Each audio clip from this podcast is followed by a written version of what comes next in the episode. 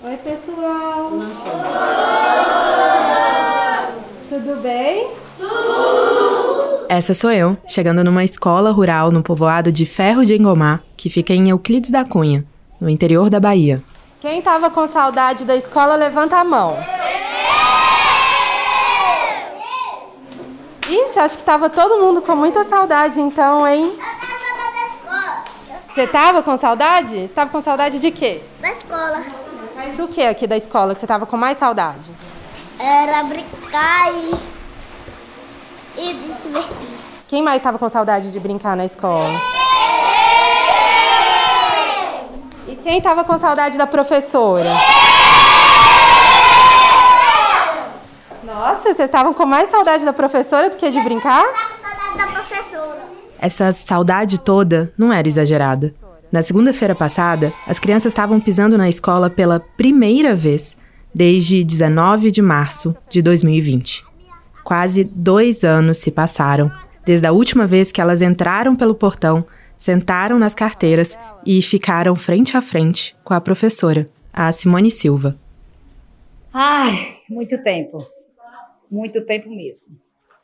É emocionante, né? A gente ter um retorno. Ai, nem tenho nem palavra.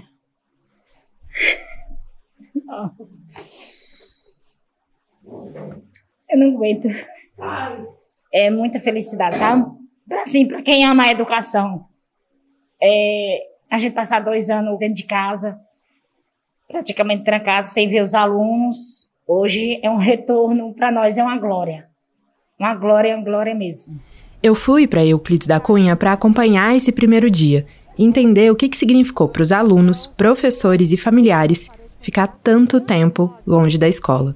Lá eu conversei com pessoas como Rian Souza, de 11 anos, que está começando o sexto ano. Você me falou, você tá feliz de voltar? Tô. Por quê? Porque eu passei dois anos sem estudar. E agora eu tô muito feliz.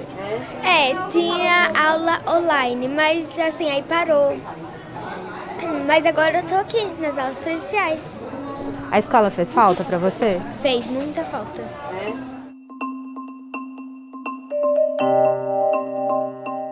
Assim como todas as cidades do país, Euclides da Cunha fechou as escolas em março de 2020. E assim como algumas cidades do país, decidiu que só retomaria o ensino presencial em 2022. E eu não sei dizer para você, eu não sei precisar você se hoje eu tenho mil ou se eu tenho 15 municípios nessa situação. Porque é isso, a gente não consegue é, identificar. Como diz a Carol Campos, diretora executiva do Vozes da Educação e pesquisadora associada do Teachers College de Colômbia, é difícil saber hoje quantas redes municipais continuam com o ensino remoto no Brasil. Mas é muito claro o impacto que tanto tempo de escolas fechadas teve nos alunos. No episódio de hoje do Fora na Sala, vamos falar sobre o desafio de reabrir as escolas no país. O que levou os gestores a manterem portões fechados por tanto tempo e qual o efeito disso tudo no futuro das crianças e dos adolescentes. Eu sou Ricardo Ampudio. E eu sou Juliana Deodoro.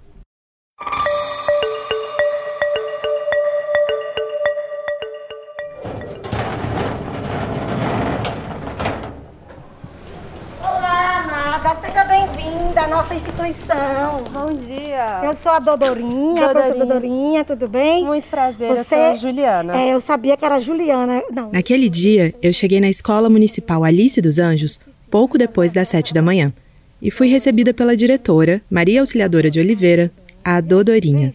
Era cedo, mas para Dodorinha parecia que o dia já estava pela metade. Tamanha a ansiedade. nós já vamos fazer a acolhida, vamos esperar os ônibus chegarem. Como estamos dois anos sem esses alunos, então a expectativa é muito grande, até deles também, né? Eu acho que mais minha do que deles. Por que, que você acha isso? Ai, porque eu, tô muito, eu, quero, eu quero que comece logo, eu não vejo a hora de começar. É, é péssimo isso aqui tudo, esse espaço tão lindo, tão bonito. Assim, tudo lindo, preparado com muito amor e não tem os protagonistas. E aí, né? Não tem vida. Se conversar mais, eu choro. Mas é um chorar de contentamento, de felicidade, de, de saber que eles vão estar ali, os nossos protagonistas vão estar aqui, neste espaço que foi preparado para eles. Já estava preparado há muito tempo. Só fizemos dar um retoquezinho numa pintura, numa coisa. mas que está muito belo para acolhê-los com muito amor e muito carinho.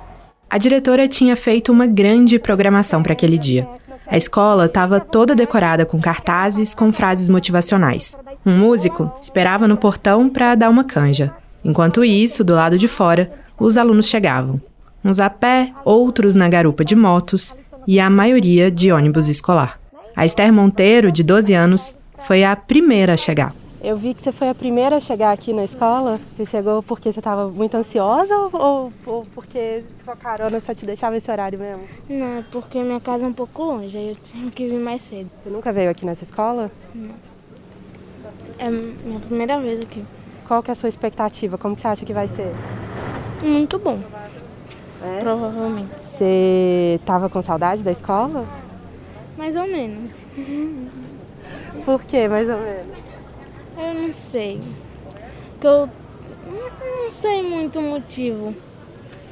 É porque eu não sei se eu vou ter amigos muito, entendeu? É difícil, né? Fazer amigo numa escola nova. É, muito. De máscara ainda? Hum? Piorou. Não importa se passaram dois anos ou se uma pandemia ainda está em curso. Tem coisas que nunca mudam no primeiro dia de aula, né? Tem todo mundo aqui. O Álvaro, o quase todo mundo aqui. A Escola Alice dos Anjos tem mais de 700 alunos do Ensino Fundamental 2, que são, em maioria, da zona rural da cidade. A escola tem dois blocos de salas, separados por um pátio com jardim, e a pintura está tão nova que o contraste do verde e amarelo no chão do pátio chega a doer os olhos. Naquele dia, a rua em frente à escola foi fechada com cones, para que os alunos pudessem ficar por ali durante a recepção. E foi enchendo pouco a pouco. A maioria dos estudantes estava sozinha, mas alguns pais fizeram questão de ficar. Apesar de ser cedo, o sol estava tão forte e o calor tão grande que todo mundo começou a buscar uma sombra para se proteger. O acolhimento planejado pela Dodorinha estava prestes a começar. Vou dar bom dia novamente. Bom dia! Bom dia! Agora sim, melhorou bastante. Bem-vindos de volta, queridos estudantes. Sentimos a falta de vocês. Ela falou por alguns minutos sobre a alegria de reabrir a escola. Falou sobre a pandemia, como foi difícil para todo mundo. Uma parte dos alunos prestava atenção, outra colocava o papo em dia. Eu preciso de silêncio agora. Depois da diretora, foi a vez dos professores se apresentarem. Bom dia a todos, sejam bem-vindos. Eu sou a professora Sônia. Em seguida, uma enfermeira da Secretaria de Saúde falou sobre os cuidados que todos precisavam tomar. Então, é, todo mundo conhece o Covid, não conhece? Então, não podemos relaxar nos cuidados. E por fim, quase meia hora depois do início, a Dodorinha começou a chamar os alunos um por um, para que eles pudessem entrar na sala de aula. Alessandro Alves Santana, Álvaro Gonçalves Reis, Ana Carla Barbosa dos Montes. Depois que todo mundo já estava instalado, que ela já tinha atendido os pais com dúvidas, que as salas estavam cheias de novo, a gente conversou. O que achar desse primeiro dia de aula é muita emoção. A gente retornar depois de dois anos né, e saber que eles estão com vontade de retornar.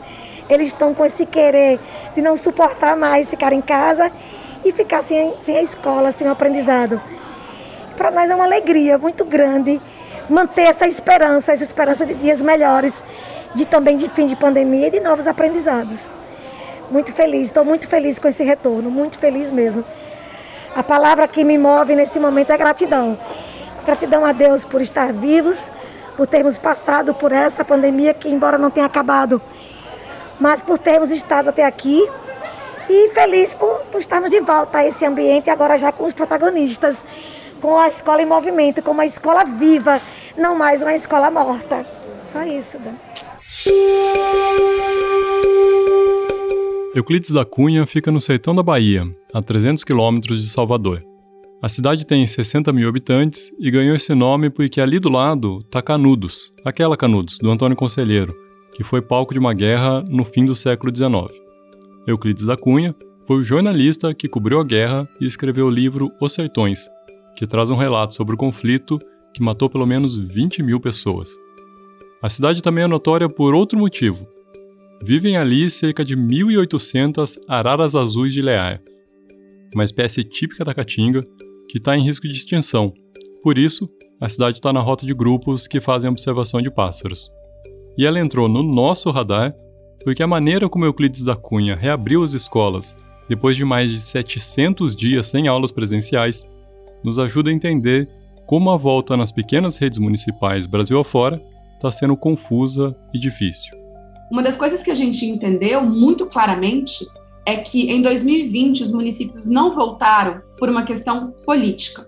Então, ao final de 2020, quase 90% dos municípios do Brasil ainda estavam com as escolas fechadas, muito embora no resto do mundo as escolas já tivessem praticamente todas abertas. Assim, tinham muitos países com as escolas abertas. Essa é a Carol Campos, de novo. Desde o começo da pandemia, o Vozes da Educação tem reunido informações sobre a abertura e fechamento das redes no Brasil. Por isso, ela acompanhou de perto o que motivou as escolhas dos gestores do país. E se em 2020 as eleições municipais tiveram grande peso na decisão de manter as escolas fechadas, em 2021 as razões foram mais diversas. Os motivos que a gente mais escutava é, é, porque a gestão nova assumiu, a gestão anterior tinha deixado as escolas num estado é, de fragilidade de infraestrutura, é, os municípios não tinham feito a licitação a tempo de transporte, de merenda escolar, sobretudo de transporte, é, os municípios é, diziam que não tinham recurso, então foram muitos os argumentos. E o que a gente também percebia é que, apesar desses argumentos, digamos assim, burocráticos, também havia um argumento do medo muito grande. Medo. Tá aí uma coisa que todo mundo sentiu durante a pandemia.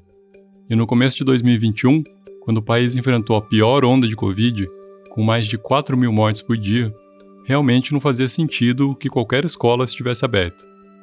Mas o que os dados mostram é que o Brasil foi um dos lugares do mundo onde as escolas ficaram mais tempo fechadas. A gente não acha que a escola tem que ficar aberta a qualquer custo. A gente acha que a escola tem que ficar aberta quando for seguro para a escola estar aberta. A questão é que foi seguro por muito tempo e a gente não sabia e a gente não conseguia fazer com que as pessoas acreditassem e compreendessem. Tudo isso por causa da desinformação. No momento em que a gente está fazendo esse episódio, em março de 2022, Euclides da Cunha contabiliza um total de 4.083 casos de Covid e 51 óbitos. O primeiro semestre de 2021, com a maior concentração de casos, foi difícil para a cidade. Mas no segundo semestre, como aconteceu em outras partes do país, a incidência de infecções diminuiu com o avanço da vacinação. De setembro a dezembro de 2021, não houve mortes por Covid no município. Em julho do ano passado, o governo do estado da Bahia anunciou o retorno semipresencial da rede, e em outubro, a volta 100% presencial. Mas Euclides da Cunha não acompanhou esse movimento. A Odisleia Farias, coordenadora pedagógica do município, conta que, quando a discussão sobre o retorno começou, no ano passado, a Secretaria de Educação resolveu fazer uma pesquisa com as famílias, para saber o que elas achavam. A prefeitura fez diferentes perguntas às famílias. Primeiro, questionou se elas achavam viável o retorno semipresencial em outubro de 2021. 68% disseram que não. Depois, perguntou para aqueles que responderam não quando a volta deveria acontecer, e 89,9% disseram que só em 2022. Com esse levantamento em mãos, o Conselho Municipal de Educação concordou que seria melhor aguardar. Então eles não se sentiam seguros. Ah, os professores já estão vacinados. Eles, sim, meu filho. Aí uma das questões que eles colocavam, deixa pelo menos tomar a primeira dose. E aí a gente foi recuando, porque também acho que era um pouco egoísmo nosso, assim, ah, os professores estão vacinados, então joga as crianças nas escolas, nos ônibus, e eles ainda não estavam se sentindo fortes o suficiente para voltar. E aí, como eles sinalizaram, em sua grande maioria, de que preferia que retornasse presencial em 2022, nós entendemos que era aí já estaria com a, com a vacinação das crianças e adolescentes avançadas e eles se sentiam seguros, como realmente Quando nós anunciamos o retorno, nenhum sinalizou negativamente. Já as escolas particulares, que pressionaram a prefeitura pelo retorno, reabriram as portas em outubro do ano passado, com a condição de que os pais assinassem um termo de compromisso.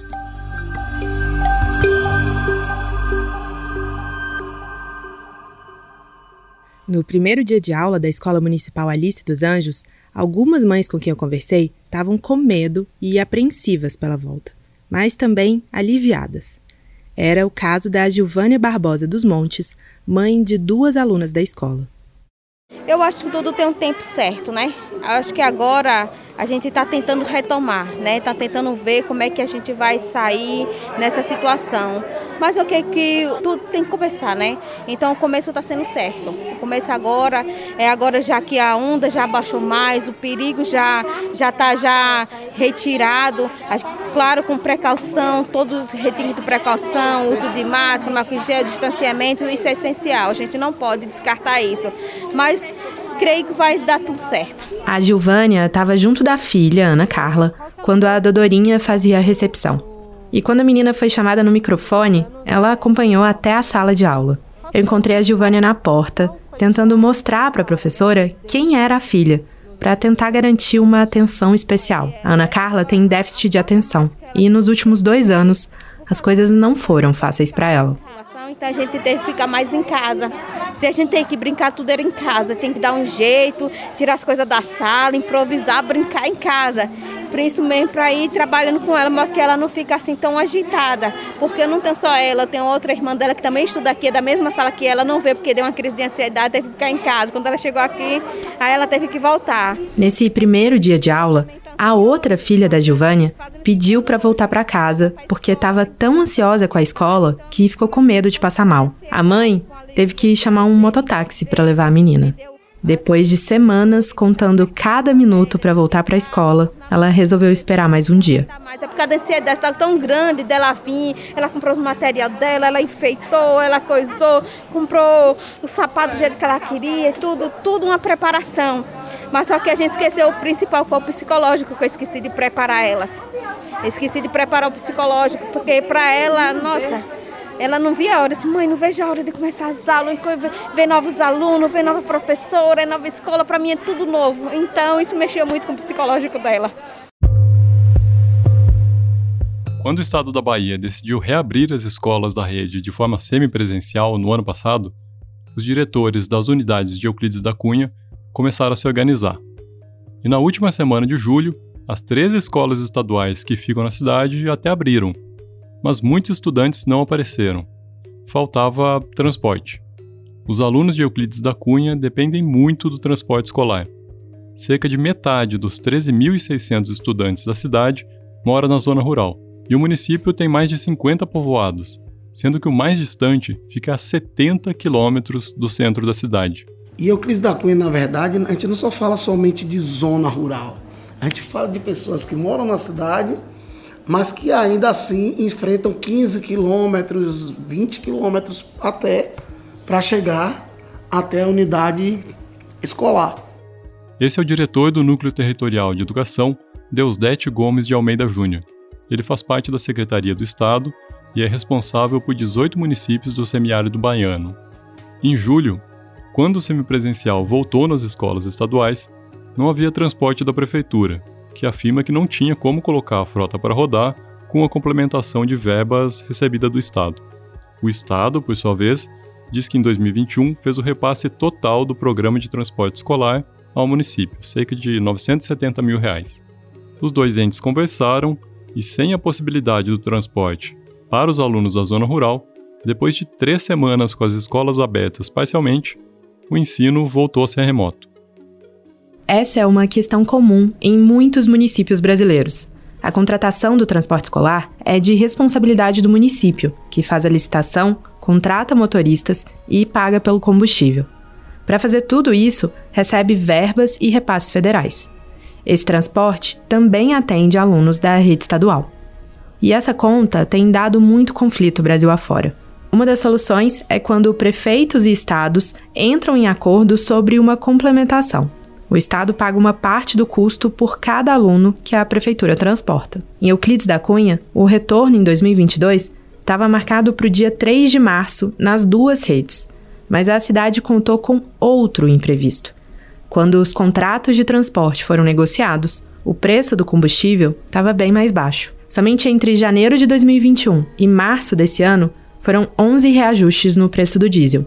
Quando eu visitei Euclides, o litro do combustível estava mais de 7 reais. As empresas pediram uma revisão do contrato para atualizar valores, o que demanda burocracia e tempo. E isso acabou atrasando a volta às aulas em 10 dias. O Deus Dete de novo. Entramos num acordo junto com a Secretaria Municipal, ao qual, devido aos alunos da zona rural, para que não se prejudicasse, nós iniciaríamos juntos. Então, por isso, a cidade de Euclides da Cunha, as escolas estaduais, não iniciaram em 7 de fevereiro junto com as outras. Uhum. Até para não prejudicar esse grupo de alunos que não são poucos. Esses problemas todos de descompasso entre datas, responsabilidades e planos de retomada poderiam ser resolvidos se, durante a pandemia, a educação pudesse contar com um órgão centralizador que orientasse políticas para estados e municípios, em vez de ficar cada um por si. Esse órgão existe. É o MEC. Segundo Luiz Miguel Garcia, presidente da Undime, entidade que reúne secretários municipais de educação do país todo, o ministério falhou ao se omitir durante a pandemia e deixou muitas redes no escuro. E, de alguma forma, nós sentimos muito a falta de não ter o sistema organizado agora, nesse período de pandemia. Né? Então, que, de repente, o, os executores, sobretudo né, o ente Estado e o, e o, ente município, se viram com a demanda de tocar o processo educacional do país, sem contar, né, sobretudo no, nos primeiros meses da pandemia, com nenhum apoio mais forte estruturado do Ministério da Educação. Então, acho que isso já dá uma questão importante. Para o Luiz Miguel, mesmo que as redes tenham superado a fase mais crítica da pandemia e reaberto as escolas, as decisões ainda precisam ser centralizadas. Quando a gente fala numa organização central, se faz falta, se não faz falta, fez, né? faz ainda a articulação, a organização, acho que muito se evoluiu nesse tempo até, mas hoje nós ainda temos um processo de muitos projetos pulverizados no governo é, federal. Eles precisam ser integrados em uma proposta é, que possa nortear isso. A solução, segundo ele, começou a ser montada nas últimas semanas, com a aprovação no Senado do Sistema Nacional de Educação, que vem sendo chamado de o SUS da Educação. A ideia é criar um sistema que reúna ministério, estados e municípios para a tomada de decisões sobre estratégias pedagógicas, financiamento e colaboração.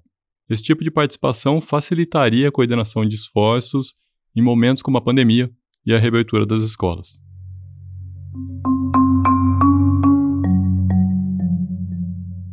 Nós somos um país enorme e com desigualdades tremendas dentro da nossa realidade. Então, obviamente que essas decisões sobre reabertura, elas precisam ser monitoradas a partir da situação epidemiológica local de cada um dos territórios. Essa é a Júlia Ribeiro, oficial de educação do Unicef no Brasil. O que muitas vezes não houve foi esse olhar de priorizar a escola em detrimento de outros é, setores que foram abertos. Né? Então, é disso que a gente fala quando as escolas precisam ser as últimas a fecharem as primeiras a abrir. Depois da fase mais crítica da pandemia, os governos começaram a reabrir alguns setores da economia, mas houve muita resistência em reabrir as escolas, que acabaram sendo um dos últimos lugares a voltar a ter lotação completa.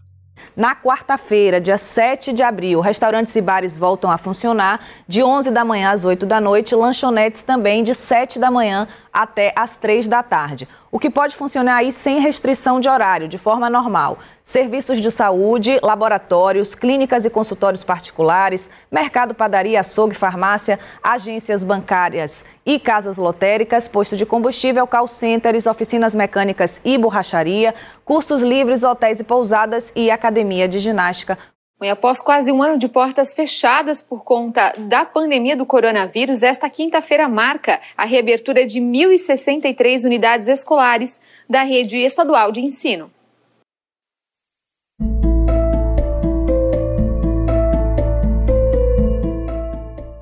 Para o professor Guilherme Lichan, da Universidade de Zurique, o Brasil ficou sem uma liderança centralizadora durante um dos momentos mais desafiadores da história da educação brasileira quando seria fundamental reunir dados e coordenar ações. Podia ter sido totalmente diferente a nossa resposta né, na, na pandemia.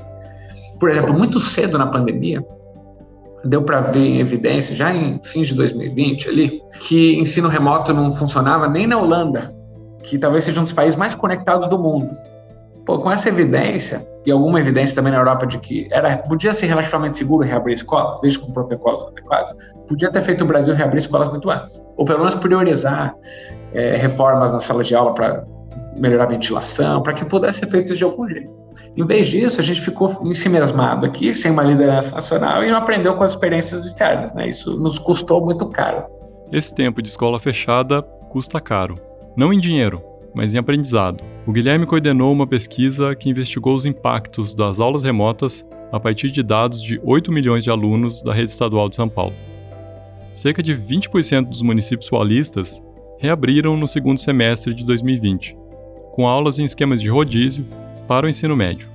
Esses poucos meses já foram o suficiente para destacar essas cidades do resto da rede.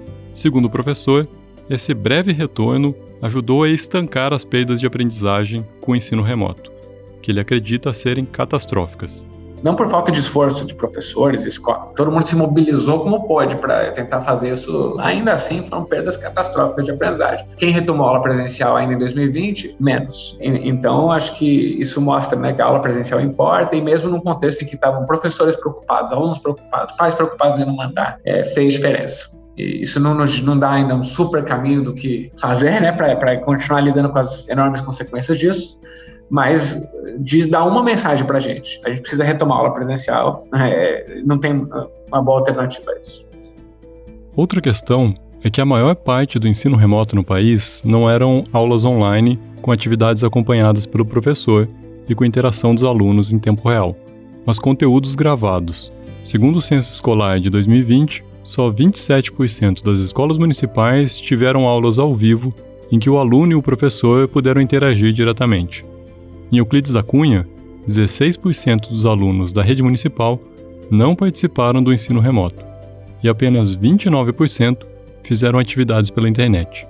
Ou seja, a grande maioria dos alunos realizaram somente as atividades impressas, dependendo, na maioria das vezes, dos pais.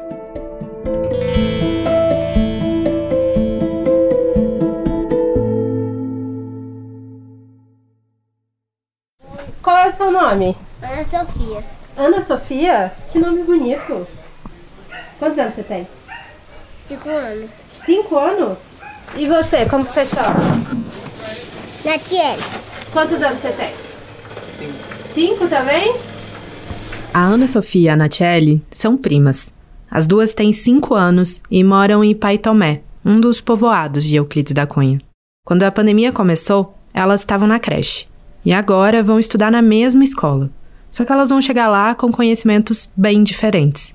E dois fatores explicam isso: o acesso à internet e o suporte dos pais. No começo da pandemia, a Rayane Souza Mota, a mãe da Ana Sofia, levava a menina para fazer as atividades da escola na casa da avó, e tinha internet. Como a demanda era muito grande, ela acabou decidindo colocar a rede na própria casa. E ela conta que, por mais que a escola enviasse exercícios e materiais, o que ajudou a ensinar a filha nesse período foram canais educativos do YouTube. Aí agora ela aprendeu o nome dela e a vogal. O alfabeto não todo ela conhece, alguns. Né? Porque também na, na realidade não deu tempo de dela aprender porque como foi lançada essas aulas online, aí não deu tempo de delas é, ensinarem tudo, né? Porque com criança presencial já é mais fácil, agora online não aprende muito fácil, já é mais difícil. Já a Tamires Nascimento dos Santos, mãe da Natiele e de mais duas outras meninas, entre elas uma bebê, teve muito mais dificuldade de ensinar a filha. Aprendeu nada, nem o nome, porque também eu não tinha muito tempo de ensinar. Que a gente tinha as coisas, né, de fazer dentro de casa. Aí chegava a hora, tinha a hora de a gente postar, né, no WhatsApp. Só no outro dia, que a gente não tinha tempo. Como agora vai começar as aulas, né? Aí sim eu estou muito feliz. Porque aí ela vai aprender, vai ter os tempos das professoras ensinar ela. E a gente dentro de casa não. A gente não. Tem hora que não dá tempo de ensinar. Aí eu vi que ela não aprendeu nada. Esses tempos todos, dessas coisas sobre o coronavírus. Tudo fechado.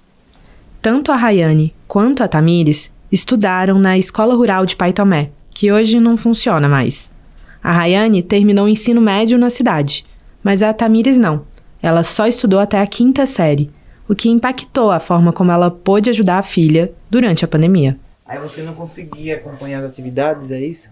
Não, conseguia não. Foi, foi é, você sentiu dificuldades assim? Eu senti muito. As atividades que vinham da escola você achava também difíceis de acompanhar? Achava. Uhum. Quem também está conversando com a Tamires é o Marco Souza, que é estudante de letras e outro integrante da família.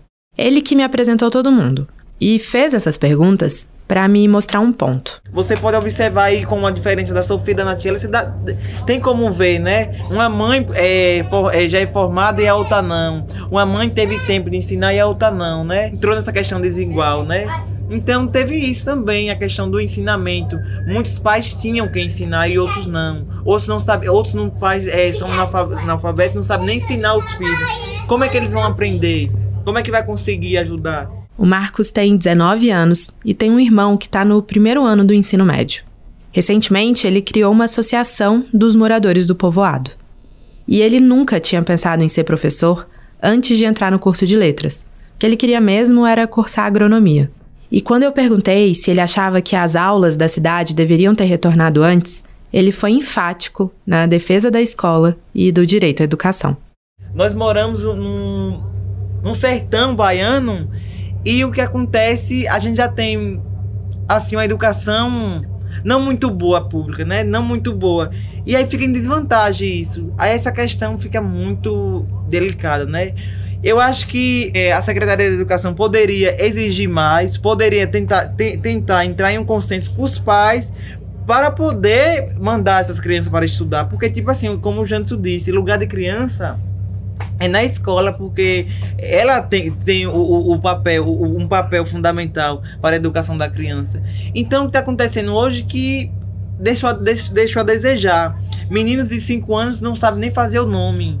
Outros não conhecem nem as vogais, outros não sabem nem quais são as cores. Então, isso ficou tipo assim, tá bastante é, prejudicado, tá bastante é, é, desigual, né?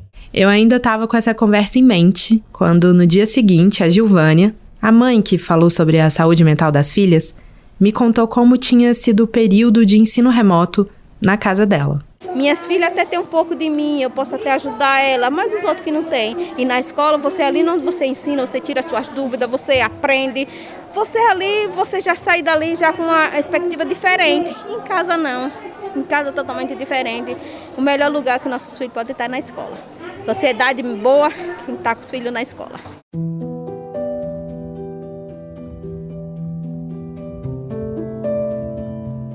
Eu cheguei em Euclides da Cunha num domingo e era a minha primeira vez na cidade. Então eu não tenho muita base de comparação. Mas uma coisa que eu ouvi de mais de uma pessoa foi que naquela segunda-feira o clima era outro. Era ônibus escolar para todo lado, grupos e mais grupos de crianças e adolescentes de uniforme andando pela cidade. A sensação era de que a vida tinha voltado ao normal.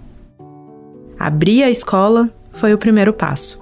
E o desafio para recuperar tudo que foi perdido é imenso. Mas, como me disse a Odisleia Farias, coordenadora pedagógica da cidade, o importante é que esse primeiro passo foi dado.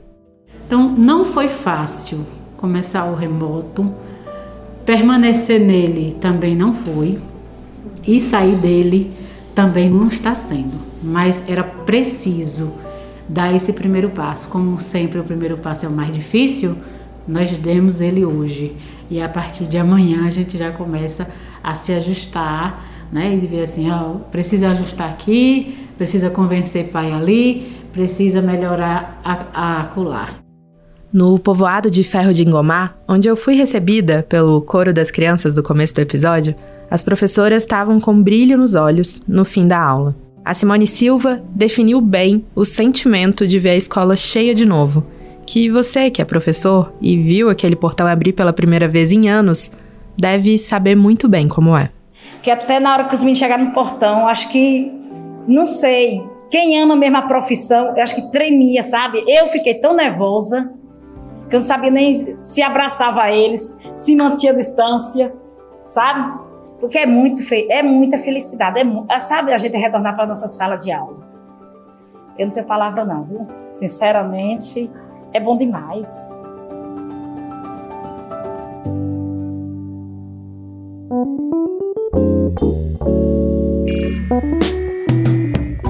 Esse foi o Folha na Sala, o podcast da Folha para professores em parceria com o Itaú Social. Você já sabe, mas é bom lembrar. Nossos episódios vão ao ar às terças, a cada 15 dias em todas as plataformas de podcast e no site da Folha.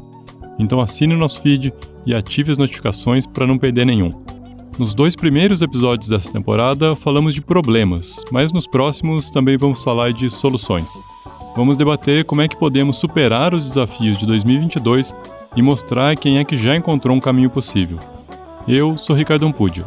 E eu sou Juliana Deodoro. Nós fizemos a reportagem e o roteiro desse episódio. A coordenação do podcast é de Ângela Pinho e Magé Flores, e a edição de som é do Stefano Macarini. Nesse episódio, usamos áudios de TV Alto Vale e Rede Bahia. Tchau. Até mais.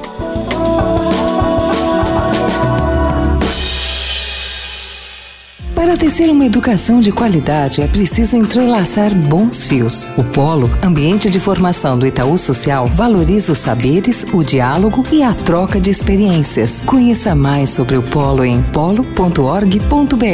Itaú Social.